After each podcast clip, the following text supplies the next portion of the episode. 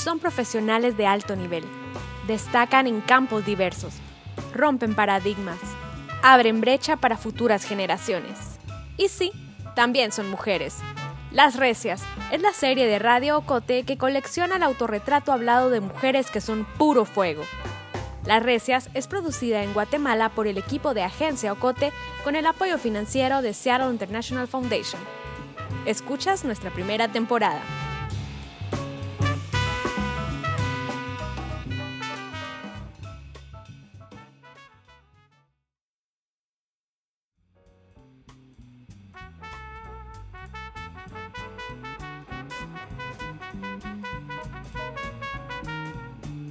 Este episodio de la primera temporada de Las Recias habla sobre mujeres que emprenden.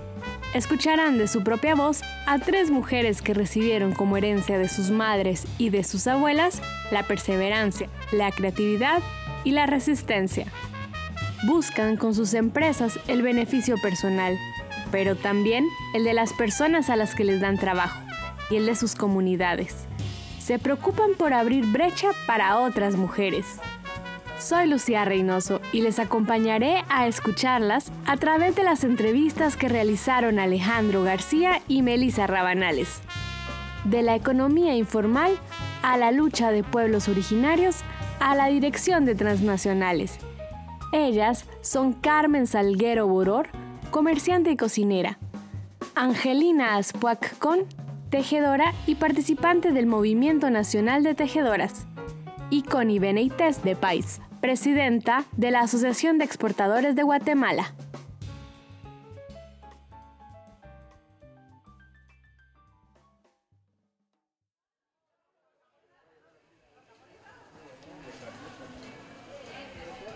En el centro de la ciudad capital, en el primer nivel del mercado central, entre el olor a flores recién cortadas y el pegajoso sonido de cumbias, está el puesto de refacciones Doña Mela, que es un referente de la cultura y de la gastronomía guatemalteca. El puesto comenzó a servir comidas en 1956, en el mismo espacio, y fue fundado por Imelda Boror Plata, Doña Mela. Ahora el negocio es dirigido por su hija mayor, Carmen. Por nostalgia, tradición o quizá confusión, también la llaman Doña Mela, pero nosotras la llamaremos Carmen.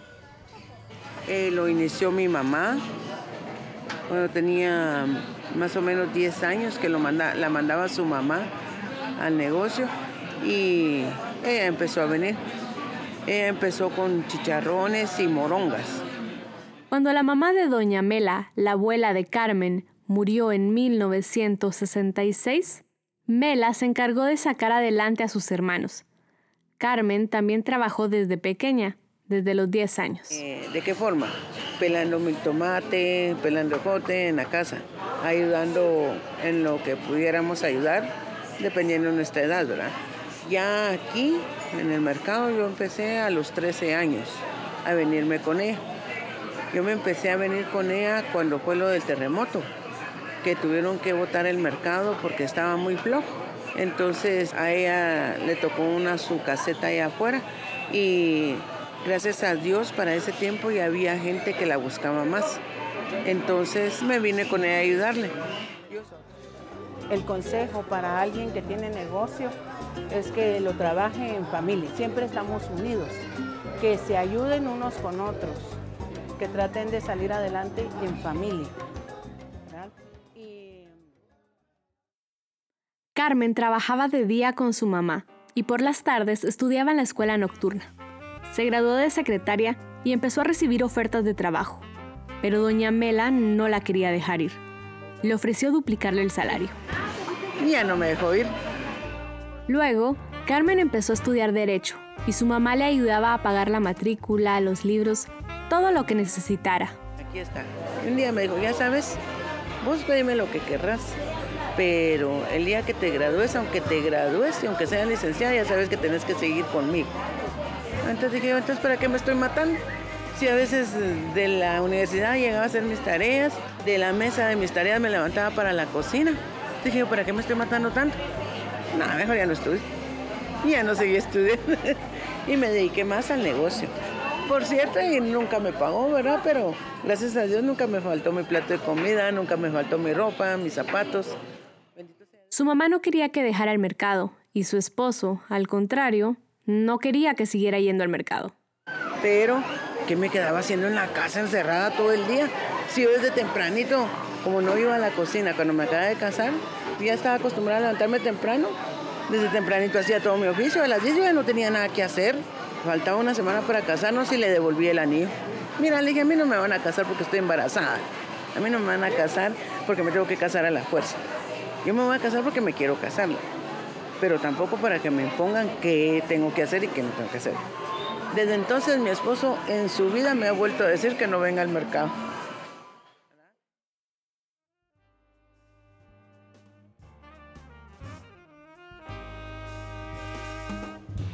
En el puesto de Doña Mela trabajan Carmen, su papá, sus dos hermanas, su hermano, su tía María Clotilde Boror Plata y tres primos. Y todos los días, la familia de Carmen se levanta a las 3 de la mañana para preparar la comida que servirán ese día en el mítico puesto. Un día normal es algo así. Le damos gracias a Dios. Antes de salir del cuarto, nos lavamos, nos ponemos ropa de trabajo yo no vivo en la casa de mis hermanos, yo vivo aparte. De ahí agarramos para la cocina. Empezamos a trabajar, cada quien tiene su trabajo. Mi hermana tiene su área, mi hermano tiene su área, mi papá tiene su área, mi tía y yo trabajamos juntas, mis hijos me ayudan a mí, todos tienen su qué hacer. Eh, regularmente terminamos 7, 7 y media de cocinar. Yo aquí regularmente vengo a las 10. Mi hermana se viene más temprano.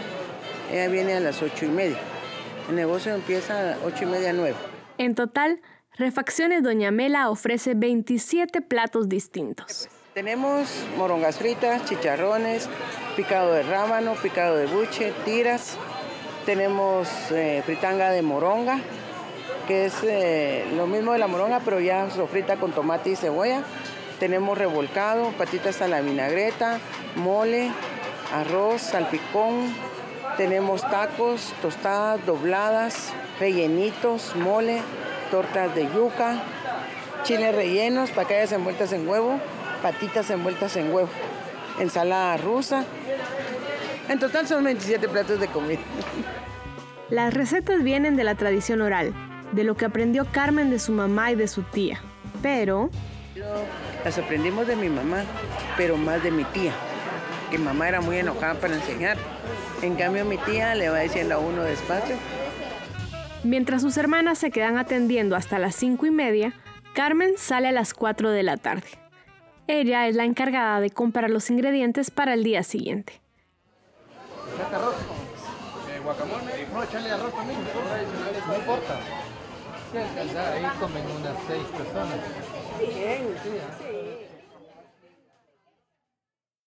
En estos más de 50 años, Carmen ha tenido la oportunidad de mostrar su talento fuera del mercado central.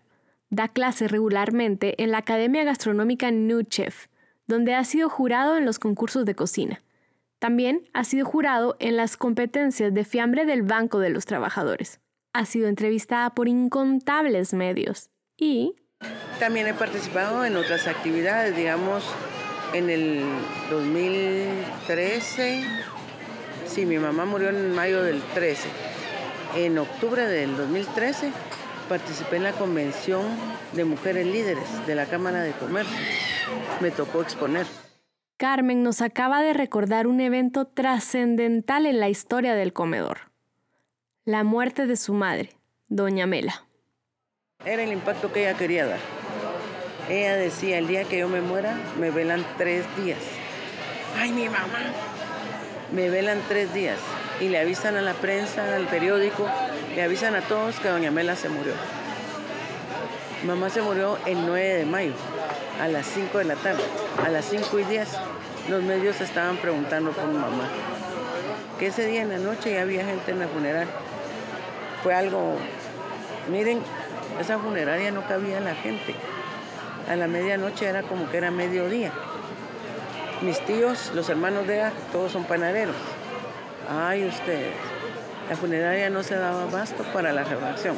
Mis tíos llegaron con canastos, pero canastadas de pan, llevaban y ponían las canastas y a servir y a servir. Para llegar a donde estaba mi mamá, en el ataúd, se hizo un camino y otro camino de regreso para que solo pasaran porque no había espacio. Fue muy impresionante. Después de eso, ella murió en mayo, en agosto creo que fue, la declararon personaje del año de parte de la Cámara de Industria y la Asociación de Restaurantes. El secreto de mi mamá, ella dice hacer la comida para uno. Porque dice ella, si te vas a comer un chicharrón, sabes cómo está hecho. Si te vas a comer un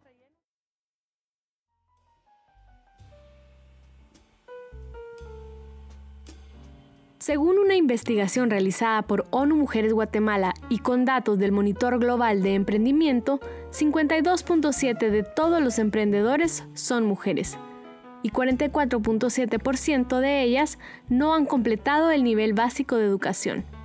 Y de los emprendimientos lanzados por mujeres, el 67% de ellos son orientados al consumo, como la venta de alimentos de Doña Carmen. Carmen y el negocio que fundó su mamá, Doña Mela, continúan siendo un referente de la cocina guatemalteca. Su fama, amplia clientela y casi 65 años de trabajo lo confirman. Carmen busca inspirar a niñas y jóvenes empresarias a que las mujeres sean económicamente independientes. Miren, es muy importante. Se lo voy a decir eh, a, modo personal, ¿verdad? Las mujeres tenemos que estar acostumbradas a tener nuestro propio dinero. Pues que sean persistentes, que no decaigan. la cocina es muy buena, pero es muy sacrificada. Gracias a Dios, cualquier negocio que cualquier mujer o varón emprenda es bendito. Decía mi mamá, uno va al mercado sin un centavo en la bolsa y regresa aunque sea con lo del pan, porque Dios no lo va a desamparar a uno. Lo que sí, que tienen que ser muy persistentes. Ellos tienen que insistir y tienen que insistir. Un negocio no se acredita de la noche a la mañana.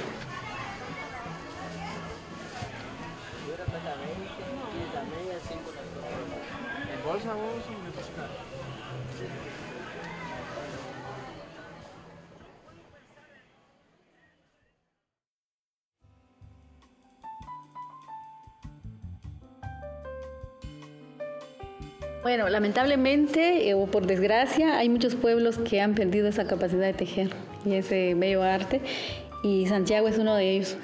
Yo no aprendí a tejer hasta que en el 2005 en AFEDES eh, reflexionamos alrededor de la indumentaria, decíamos qué vergüenza que aquí en Santiago ni siquiera hagamos nosotras nuestros huipiles. Ella es Angelina Aspuac.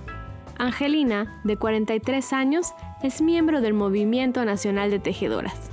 El movimiento inició en el 2014, una batalla legal para que se reconozca los derechos intelectuales colectivos de pueblos indígenas sobre el uso de los patrones y diseños de la vestimenta maya. Eh, por alguna razón, después del terremoto, muchas mujeres ya no tejieron, perdieron sus herramientas. Bueno, era una situación muy difícil, ¿no? No sé la razón de por qué ya no se tejió. Las que sabían tejer, tejían escasamente. La llamada iniciativa 5247 no ha sido aprobada.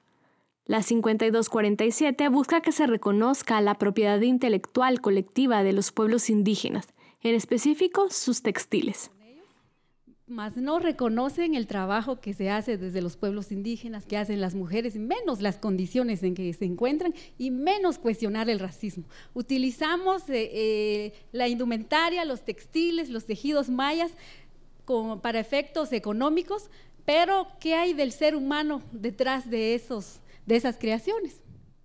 Luego empezó toda esta dinámica de cooperativas agrícolas de exportación en donde muchas familias se volcaron a cultivar para la exportación, lo cual no, no permitía tener tiempo, ni espacio, ni energías para tejer. Entonces todos nos manteníamos trabajando en el campo.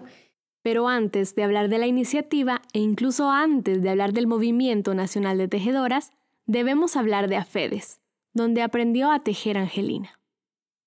AFEDES es la Asociación Femenina para el Desarrollo de Zacatepeques, fundada en 1988 por mujeres cachiqueles de Zacatepeques, entre ellas la madre de Angelina, Guadalupe Con. La organización busca responder a las problemáticas de las mujeres de Santiago Zacatepeques, problemáticas como la inseguridad alimentaria, la desnutrición y la exclusión y el racismo. Y otra de esas problemáticas es, claro, el mal uso y sin autorización de los diseños textiles mayas y el mal pago al trabajo y al tiempo invertido en estos. AFEDES delegó a Angelina coordinar la lucha que, con el tiempo, formó el Movimiento Nacional de Tejedoras. Y principalmente una de las luchas reivindicativas que lleva FEDES y el Movimiento Nacional de Tejedoras es la defensa y protección de la propiedad intelectual colectiva sobre nuestros textiles, sobre nuestras creaciones, sobre nuestros conocimientos y nuestra indumentaria maya. Principalmente en AFEDES soy parte del programa de incidencia. Entonces, como parte de la incidencia que hacemos es revisar, eh, en este caso, en el caso de los textiles, las leyes, cómo es la situación actual, la visibilización de las mujeres indígenas, principalmente tejedoras. Entonces iniciamos como una estrategia para proteger los textiles, pero antes de eso era revisar lo que había y al final encontramos con que no había nada. Entonces nos trazamos una pequeña ruta de hacia dónde queríamos ir. La mamá de Angelina fue una de las fundadoras de AFEDES. En 1997, Angelina empezó a trabajar como secretaria en la asociación y como tal transcribía todos los documentos a computadora. Todo pasaba por sus manos, dice. Y conforme surgían nuevos proyectos en AFEDES, ella pudo asumir otros roles.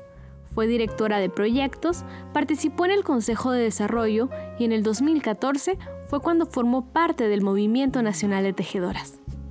Una gran parte del trabajo del movimiento es devolverle el conocimiento ancestral del tejido a las mujeres de Santiago. La primera maestra de la escuela fue Margarita Saktik, que fue presidenta de AFEDES. Y en el 2005 decidimos abrir la primera escuela de tejidos en Santiago, Zacatepeques. Y ahí fue donde aprendí. Varias de nosotras, de hecho todo el equipo de AFEDES, eh, si está en AFEDES tiene que saber tejer. Y entonces entra un proceso de capacitación, ¿no? En algún momento pasamos por ser alumnas en AFEDES y a partir de ahí hay alrededor de más de 2.500 tejedoras que ahora hay en Santiago, Zacatepeques. Mantener la escuela y trasladar el conocimiento a las nuevas generaciones, no dejar que los tejidos desaparezcan, es la tarea más importante para el movimiento. Pero muy de cerca está a mediano plazo que se apruebe la iniciativa 5247 y que se respeten los tejidos mayas. Encontramos muchas injusticias e incluso algunos que para nosotros eran delitos, pero en las leyes no son delitos revisamos, eh, iniciamos como un proceso de investigación y nos armamos ahí una pequeña estrategia jurídica de revisar en las leyes en alguna parte donde hubiera protección de la indumentaria y sí hay un artículo constitucional donde habla sobre el uso del traje indígena, pero ahí se queda. Encontraron un solo antecedente, en Panamá. Pero encontramos que Panamá tiene su ley y ha ganado varios juicios. Hace poco le ganó a Nike. Nike tuvo que retirar del mercado unos zapatos que hizo con la mola que hacen los cunas de, Panamá. Y, bueno, nosotros con algunos antecedentes anteriores que hay en, en Panamá, con este caso dijimos, o sea que sí se puede.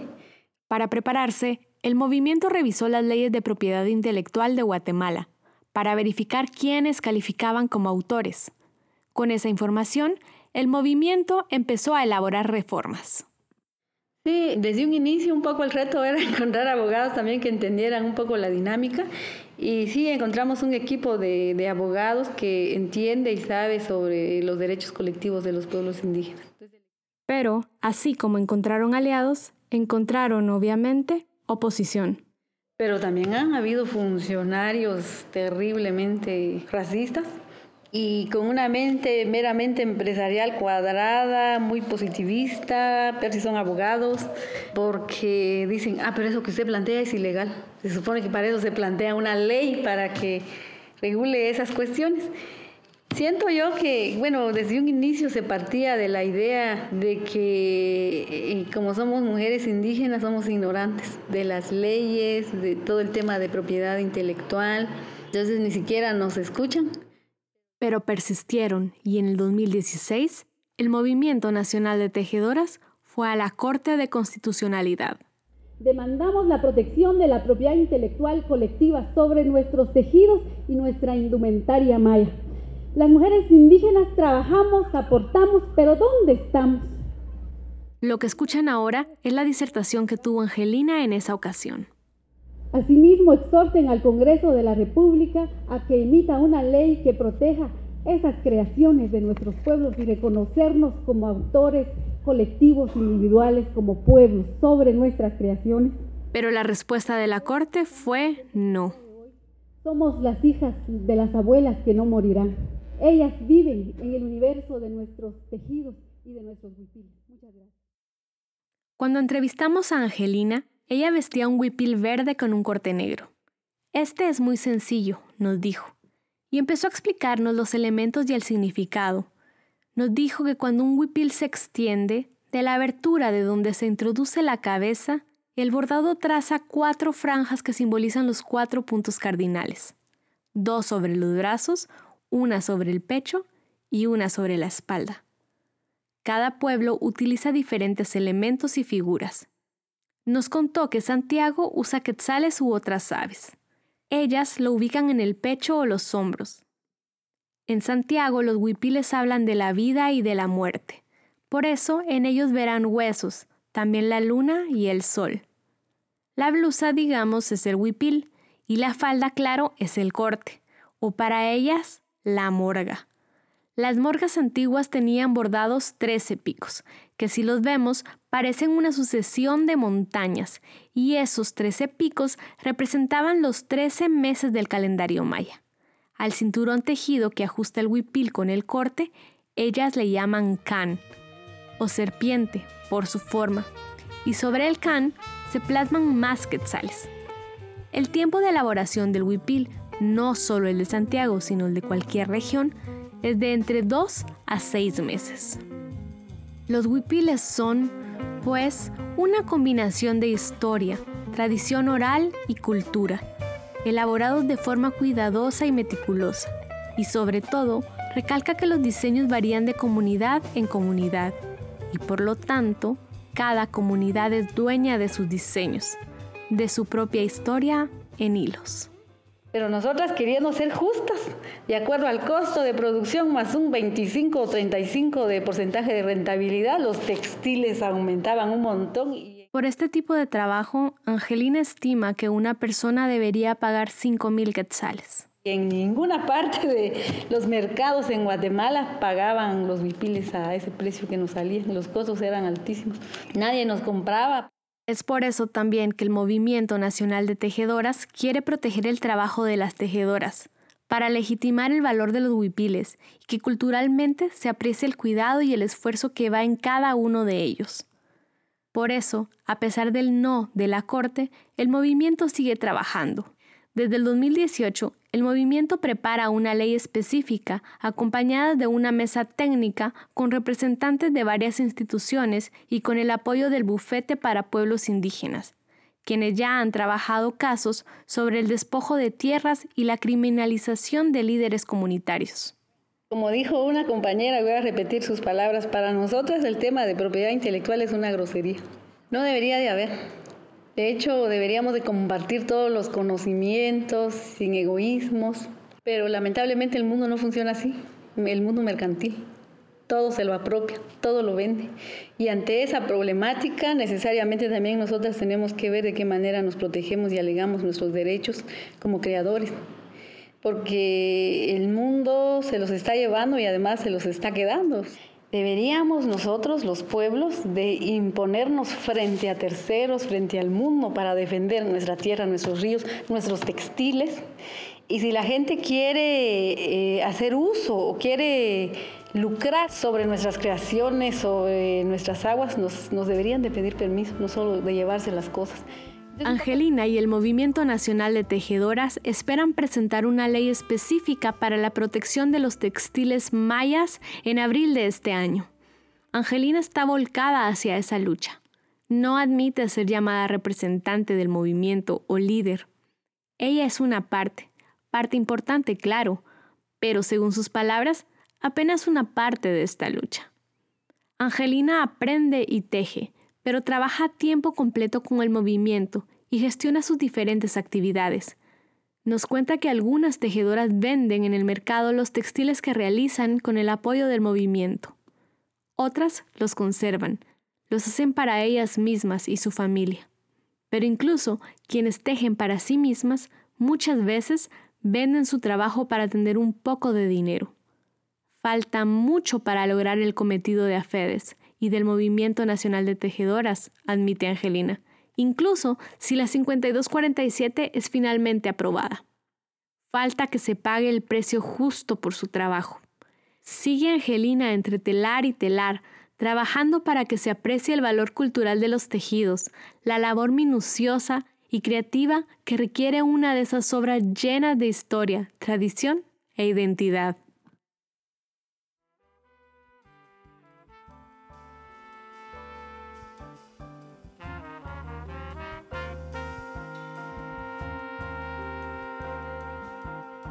En marzo del año pasado asumió cargo la primera presidenta mujer de la Asociación Guatemalteca de Exportadores, AGEXPORT. Ella es Connie Beneites de La Piedad de País, de 56 años, y está a cargo de la asociación hasta el 2021. Connie dirige la empresa Pani Fresh, que provee pan y otros productos derivados del trigo a Centroamérica, México, Estados Unidos y el Caribe.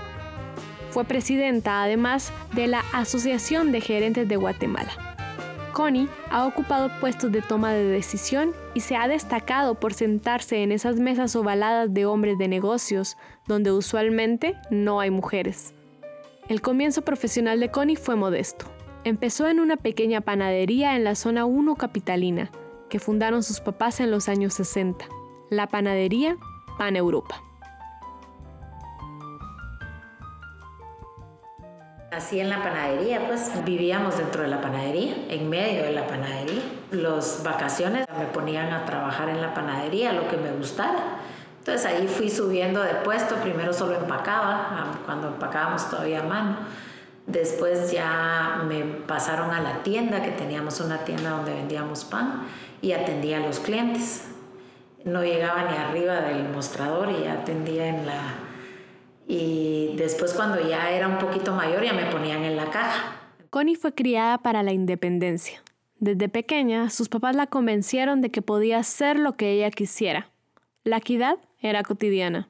Y que lo que tenía era que aprender a trabajar, porque si uno sabía trabajar podía llegar a hacer lo que uno soñara. Entonces, en mi casa toda la vida vi trabajar a mi mamá y a mi papá juntos. No era uno más que otro. Cuando tenía 16 años, su papá, Salvador Beneites, murió y su mamá, Consuelo de la Piedad, se hizo cargo sola de Pan Europa. Realmente para mí no era una sorpresa porque mi mamá toda la vida trabajó con él. Entonces eh, sí fue duro cuando nos quedamos solos. Sí le tocó duro porque en su época no era tan fácil. Una, todavía mucho más difícil que en esta época pero por eso la admiro tanto, porque le costó muchísimo sacar adelante la panadería y le tocó una época muy dura porque fue cuando se abrió todo el mercado y cuando la globalización y le tocó la entrada de Bimbo y ahí... Antes de la entrada de Bimbo a Guatemala, en los años 70, el mercado local del trigo era dominado por panaderías. Pero luego, cuando Bimbo se instaló en Guatemala, muchas, cuenta Connie, cerraron se avecinaba el fin para los fabricantes artesanales. El gigante del pan, de origen mexicano, llegó al país con tecnologías avanzadas, procesos más ágiles y máquinas nuevas que producían en masa. Las pequeñas panaderías no podían competir y muchas cerraron. Pero Pan Europa sobrevivió y prosperó. Cambió su forma de trabajo, aquel espíritu de reinvención y sobrevivencia de Pan Europa inspiraría décadas después a la empresa de Connie, Pan Fresh, que es proveedora de pan a restaurantes de comida rápida como McDonald's y Burger King, entre otros. La tenacidad la aprendió de su mamá. Ella fue la que me enseñó a hacer todo, pues desde chiquita me enseñó a trabajar. Eh, toda la vida me dijo que uno puede hacer lo que uno quiera y lo que uno sueña y que uno tiene que soñar en grande. Y esa convicción fue reforzada por sus maestras en el colegio. Yo estudié en el colegio belga y las monjitas eran maravillosas. Yo me acuerdo de una de las monjitas, la madre Raquel, que nos decía, mijas, hay que ser mansas pero no mensas. A pesar de haber crecido en espacios privilegiados en los que ser mujer no era un obstáculo para realizarse, ella ha tenido que enfrentarse al machismo. Cuando Connie iba a la panadería de sus papás, algunos panaderos le gritaban, le chiflaban. Ella los confrontaba. Y cuando junto a su esposo Juan Carlos Pais fundaron Pan Fresh en 1992, Connie quiso asegurarse que este fuera un espacio seguro para las mujeres. A nosotros nos costó mucho que ese tipo de cosas se terminaran de hacer en la panadería, pero realmente lo que hay que hacer es cero tolerancia a ese tipo de cosas y reglas claras dentro de la empresa. Te puedo decir que tal vez hemos de haber tardado con mi esposo tal vez unos 10 años en lograr que se volviera la panadería un lugar que de veras es imposible que te pase una cosa así, porque saben que en ese momento está despedido. Nosotros tenemos una empresa donde se trabaja de día y de noche y hay mujeres en los turnos. Entonces nosotros necesitamos que esas prácticas sean cero. Panifresh emplea a 700 colaboradores. En algún momento incluso le vendió producto a Bimbo, la misma empresa que por su amplio trabajo amenazó con hacer quebrar el negocio de su madre. En 2018, la Asociación de Gerentes de Guatemala la nombró la gerente del año por su trabajo en Panifresh. Connie es también presidenta de la organización Voces Vitales, que busca impulsar el desarrollo económico en comunidades y también fue presidenta de la Asociación de Gerentes de Guatemala, AGG. Todo esto es el resultado de amplia experiencia en negocios y exportación. Por su participación en AGG, el ingeniero Rolando Pais la invitó a formar parte de la Junta Directiva de Centrarse, el Centro para la Acción de la Responsabilidad Social Empresarial en Guatemala. Luego, el actual ministro de Economía, Antonio Maluf, quien fue presidente de Agexport del 2017 al 2019, invitó a Connie a ser su vicepresidenta. En marzo del año pasado, Connie asumió el cargo, convirtiéndose así en la primera mujer presidenta de Agexport. Connie, a pesar de su fortaleza y seguridad, es modesta. Así que lo que pueden esperar de mi parte es compromiso total con la responsabilidad que hoy me están dando. Además, mucho trabajo, comunicación e innovación. Invitar a las nuevas generaciones de exportadores, a las mujeres exportadoras y a los exportadores consolidados a realizar planes y proyectos para seguir haciendo de Guatemala un país exportador. Y realmente aquí AGEXPORT tiene un equipo de gente maravilloso y el grupo de empresarios que están en la junta directiva. Agexport además tiene la ventaja que tiene 27 juntas directivas abajo y ellos son los que hacen el trabajo, ellos son los que piden qué es lo que necesitan, ellos son los que están moviendo cada uno de sus sectores y el trabajo de uno realmente es solo coordinar. Y lo mismo en mi empresa, les digo que yo soy como la que estoy solo viendo, dirigiendo la orquesta y los que realmente tocan son ellos. Pero no deja de resaltar la importancia de tener a más mujeres en las directivas de las empresas guatemaltecas. Estos puestos han sido históricamente otorgados por hombres para hombres. Nuestra periodista Carmen Quintela, en una investigación hecha para Plaza Pública en el 2017, encontró que desde 1921 apenas 55 mujeres habían tenido lugar en las cámaras más importantes del país, como el CACIF, la Cámara del Agro, la Asociación de Azucareros y la AGEXPORT, entre otras. 55 mujeres frente a 977 hombres, poco más del 5%. Yo creo que los hombres y las mujeres somos personas diferentes, o sea, cada uno tiene maneras de pensar y de ver las cosas diferentes y creo que el complemento de esas dos maneras de pensar hacen algo perfecto. A veces cuando estamos en las juntas directivas todos están pensando una cosa y yo estoy pensando otra. Entonces ese complemento es muy importante. Entonces yo creo que las mujeres no participen en esos espacios, se pierde la opinión de la mitad de Guatemala, porque somos el 51% de la población de Guatemala. A pesar de haber crecido en un país tan conservador y machista como Guatemala, y a pesar de desarrollarse en un medio tan competitivo dominado por hombres, Connie dice nunca haberse sentido discriminada por ser mujer, ni en la AGG ni en AGEXPORT y mucho menos en Panifresh. Yo siempre he pensado que yo puedo entrar en cualquier lugar y puedo dar mi opinión. Entonces yo personalmente nunca he tenido un lugar donde no me escuchen, donde he ido. Eh, normalmente, como decía mi mamá, que yo era muy opinionada y la verdad es que sí, me enseñaron a dar mi opinión.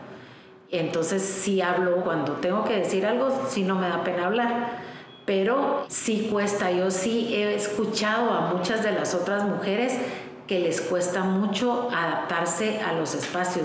Las mujeres lo que pasa es que nos da como miedo porque uno no conoce de qué es estar en una junta directiva, en un CACIF o en una Export, llevando a Export. Pero lo que yo les digo es que uno aprende llegando y haciendo las cosas, porque los hombres también llegan y llegan en la misma posición que no conocen cómo es una junta directiva.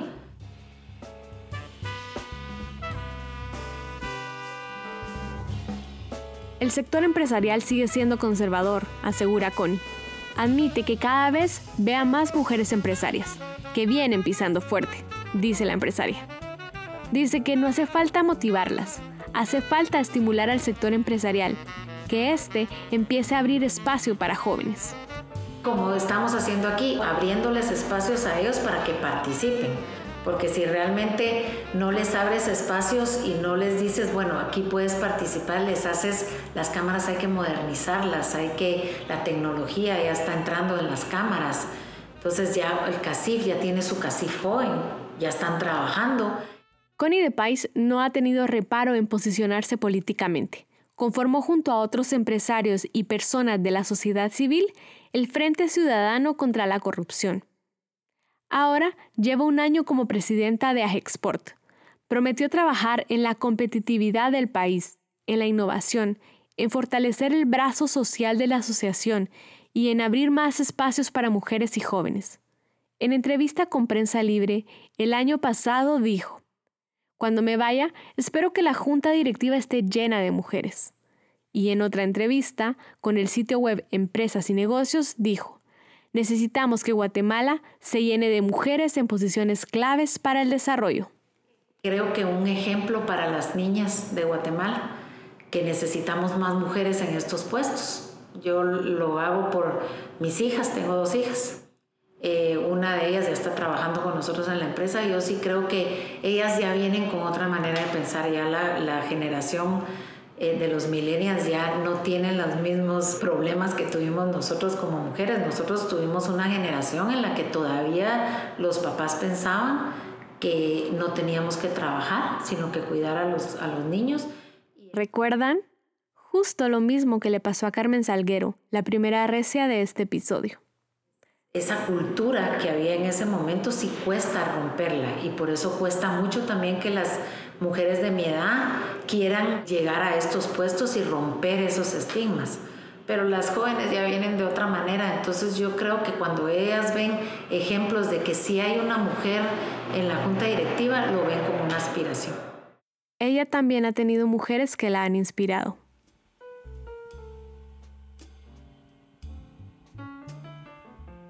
Yo veo a Fanny de Estrada como, como alguien que realmente ha abierto brecha en Guatemala. Ella es a Export, pues es una... Aquí es, el auditorio se llama Fanny de Estrada. O sea, ella está aquí desde que empezó a Export, creo que ella me, no solo me inspira, sino me apoya todos los días a poder hacer este trabajo. Pues la verdad que en el ámbito empresarial está doña Yolanda de Cofiño, es una mujer impresionante que ahorita ya está un poco retirada, pero ella, ha hecho cosas increíbles aquí en Guatemala. Ella fue la que le dieron el premio por crear la cajita feliz. O sea, realmente es una mujer eh, increíble. La señora de Bosch, que hace también tanto trabajo también por Guatemala. O sea, hay, mujeres aquí en Guatemala que, que realmente uno las mire y dice, wow, porque son de otra época todavía que la mía y se han abierto camino. Y rinde tributo a su mentora y a su inicio en la pequeña panadería de la zona 1. Mi mamá es alguien que la quiero mucho y la admira. Fue la que ella no llegó a ninguna cámara, pero ella trabajó toda la vida. Tiene 95 años y la verdad es que le tocó trabajar sola porque mi papá murió cuando yo tenía 16 años. Ella sacó adelante la panadería. Entonces ella fue la que me enseñó a hacer todo. Pues desde chiquita me enseñó a trabajar. Eh, toda la vida me dijo que uno puede hacer lo que uno quiera y lo que uno sueña y que uno tiene que soñar en grande. Si alguien me enseñó a trabajar fue ella.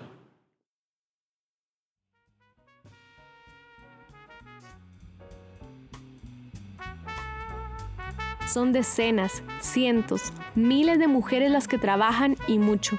Hace falta tiempo y luchas para que se reconozcan sus méritos y sus aportes, empezando por el trabajo de cuidado, el trabajo en casa, que no es remunerado y que tiene un valor fundamental en las economías del mundo, o el rol de las trabajadoras domésticas, tan poco valorado y con serias violaciones a los derechos laborales. Pero ahí siguen ellas, como tantas otras. Carmen Salguero Boror, Angelina Spuac con Connie Beneites de Paz, con férreas convicciones sobre la ética de trabajo, mujeres que buscan su independencia económica, pero que a la vez se apropian de la responsabilidad de ser eslabones entre sus mentoras y otras mujeres más jóvenes que caminan sobre la brecha que ellas abren.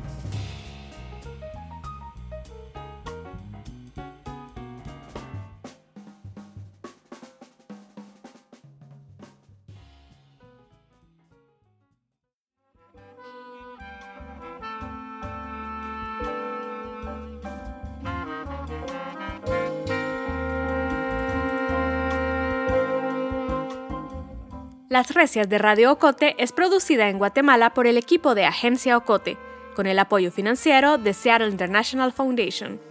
Agencia Ocote trabaja con el aporte de fondos operativos de servicios Ocote, Foundation for a Just Society, el Fondo Centroamericano de Mujeres, Oak Foundation y Planned Parenthood.